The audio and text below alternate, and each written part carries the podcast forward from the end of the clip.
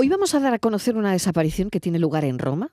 Fíjense, ¿no? en el año 1983, una chiquilla de 15 años, Emanuela Orlandi, que desaparece. Es un suceso que envuelve al Vaticano en un misterio que dura 20 años, que dura varias décadas. Pero, ¿quién es ella? ¿Quién es Emanuela Orlandi, Patricia? Quizás Mariro el nombre no sea muy conocido en España, aunque un documental de Netflix ha ayudado a divulgarlo en todo el mundo. Pero en Italia, este caso es uno de los grandes misterios sin resolver. En ese país, todos saben que esta adolescente salió el 22 de junio del año 1983 de su casa para ir a una clase de música y nunca regresó. Vivía en Ciudad del Vaticano, tenía la nacionalidad del pequeño Estado y su padre era un empleado de la Santa Sede, por lo que el Papa entonces, Juan Pablo II, adquiría un papel especial.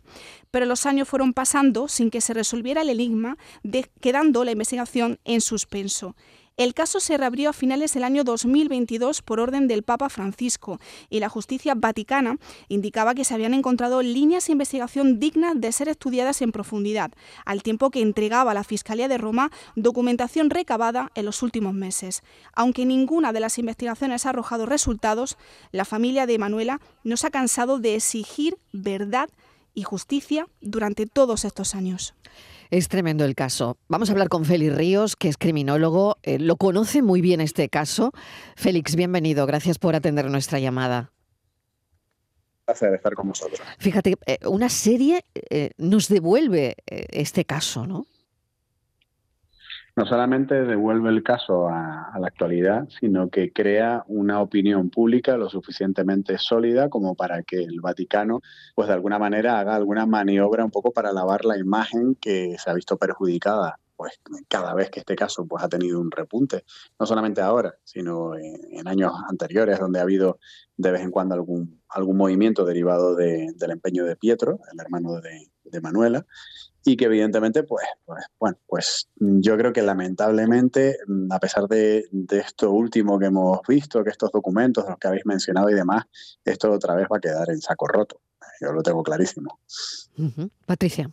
Sí, hay cuatro hipótesis, eh, Félix, durante todo este tiempo em, y que en ese documental se ha manifestado y se ha, y se ha puesto en pie. Por un lado, que, que esta chica fue secuestrada por un grupo terrorista, que fue obra de la mafia italiana para cobrarse una deuda pendiente con el Vaticano. La tercera hipótesis, que fue víctima de abusos sexuales del propio Vaticano. E incluso hay una cuarta que dice que Manuela está viva y que está oculta por el Vaticano probablemente en algún lugar de Inglaterra. No sé con cuál de ellas es tremendo, ¿eh? te decantarías. Las hipótesis son tremendas. ¿eh?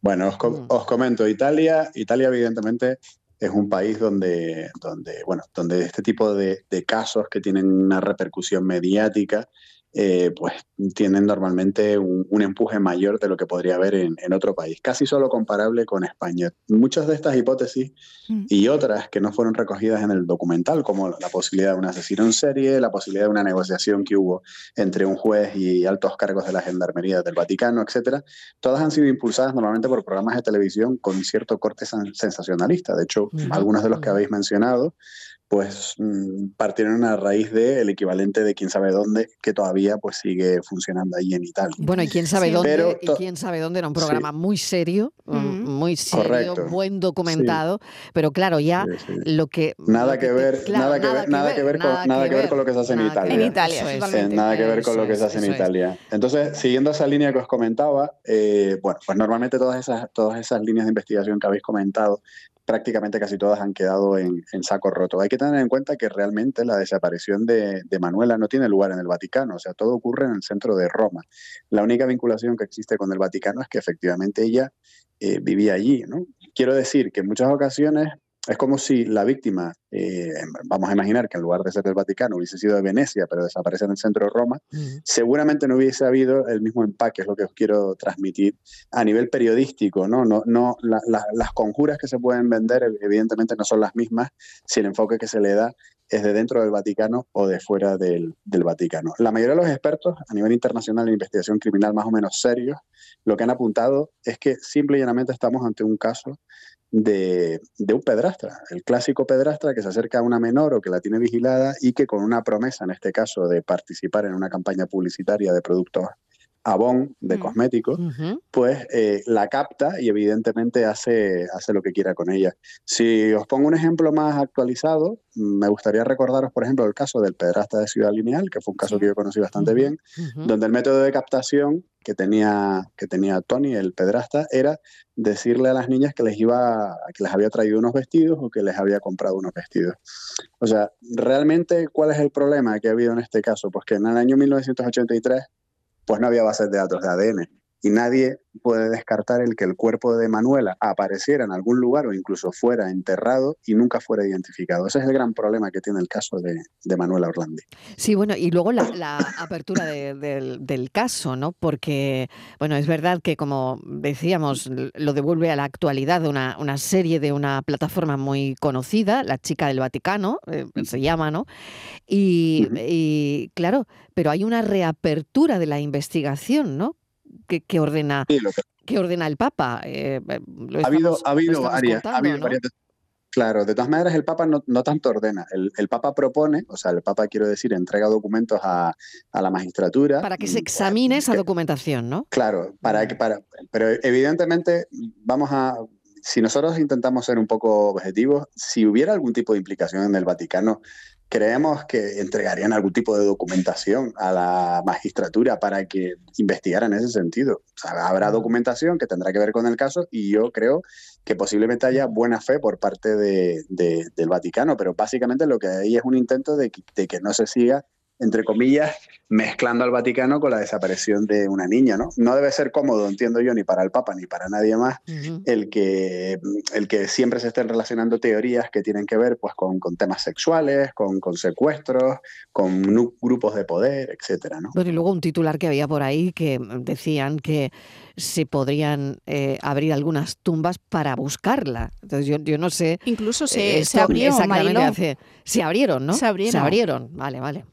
Pero además incluso se abrieron, incluso se abrieron con, con, digamos, con indicios tan débiles como por ejemplo una carta anónima que, que llegó en su momento y que se dijo, oigan, abran en el año 2019 las tumbas de unas princesas alemanas porque resulta que allí está Emanuela Orlandi. Resulta que no estaban ni las princesas alemanas ni Emanuela Orlandi, ¿no? A pesar de que se hizo una investigación forense seria. Evidentemente, pues el Vaticano, ante cualquier mínimo indicio, pues da todo el apoyo que entiende que sea, que sea sólido. Fijaos que incluso en una investigación que no tuviera tanta repercusión, ese tipo de, cartas o ese tipo de misivas anónimas o llamadas a programas de televisión normalmente ni siquiera siguen un, seguimiento, porque ya sabéis que los jueces para ordenar algo como una exhumación tiene que haber un indicio más sólido que no alguien que, anónimamente diga es que yo creo que el cuerpo está allí.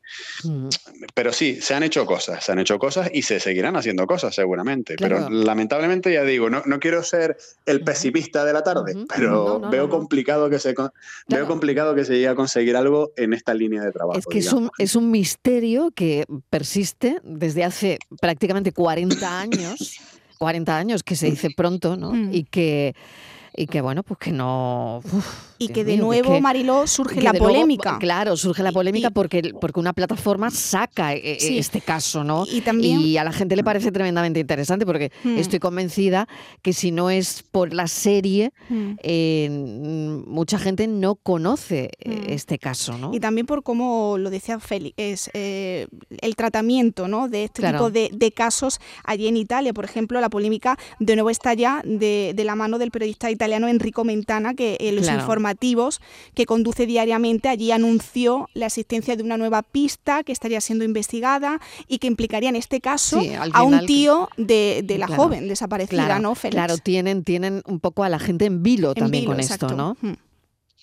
Fijaos que yo, salvando las distancias, eh, y ya que estamos hablando de documentales de plataformas, a mí me recuerda un poco a lo que pasó en su momento, pues con algún otro caso que ha habido, por ejemplo, en, España y que tenía que ver con ciudadanos italianos y que curiosamente la justicia española pues cerró una vez y otra eh, sucesivamente y sin embargo la justicia italiana, por un poco hacer un lavado de imagen pública, Eh, sin embargo, sí, la, sí reabría constantemente los mm, casos o sí mm. hacía, mm. muchas veces impulsados por programas de televisión y periodistas, como habéis mencionado vosotros. ¿no?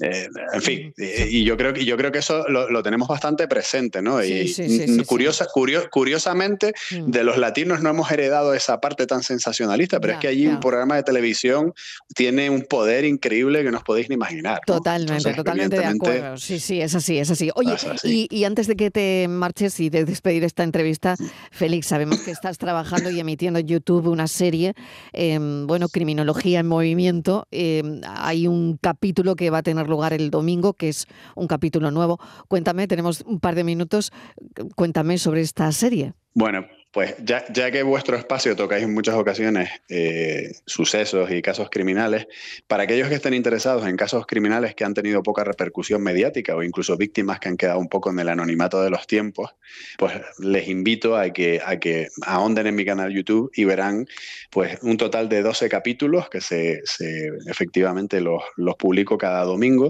y que fueron grabados durante un viaje que hice en moto durante verano eh, de tres meses, ¿no? recopilando información, hablando con familiares de víctimas algunas más conocidas y otras menos conocidas. Fijaos que, por ejemplo, creo que ha sido de actualidad también recientemente el caso de, María Ángeles Molina alias Angie, la asesina de Ana Páez, y por ejemplo incluye una entrevista exclusiva larga con el padre de, de Ana Páez, con Antonio. Y, otros casos, como ya digo, mucho menos conocidos, como yo qué sé, una prostituta, por ejemplo, asesinada a finales de los años 90 en Murcia, eh, un chico desaparecido en Valencia, en fin. Lo digo para todos aquellos que sean amantes de, este espacio que vosotros también dedicáis con mucho cariño a hablar de, casos sin resolver y de casos resueltos. Pues Patricia y yo seguro que vamos al canal, ¿eh? Seguro que este fin de semana vamos al canal. Estaremos muy pendientes de tus casos. Félix Ríos, criminólogo, mm, gracias. Un saludo. Un placer, chao. Patricia Torres, muchísimas gracias. A ti, Hasta mañana. Adiós.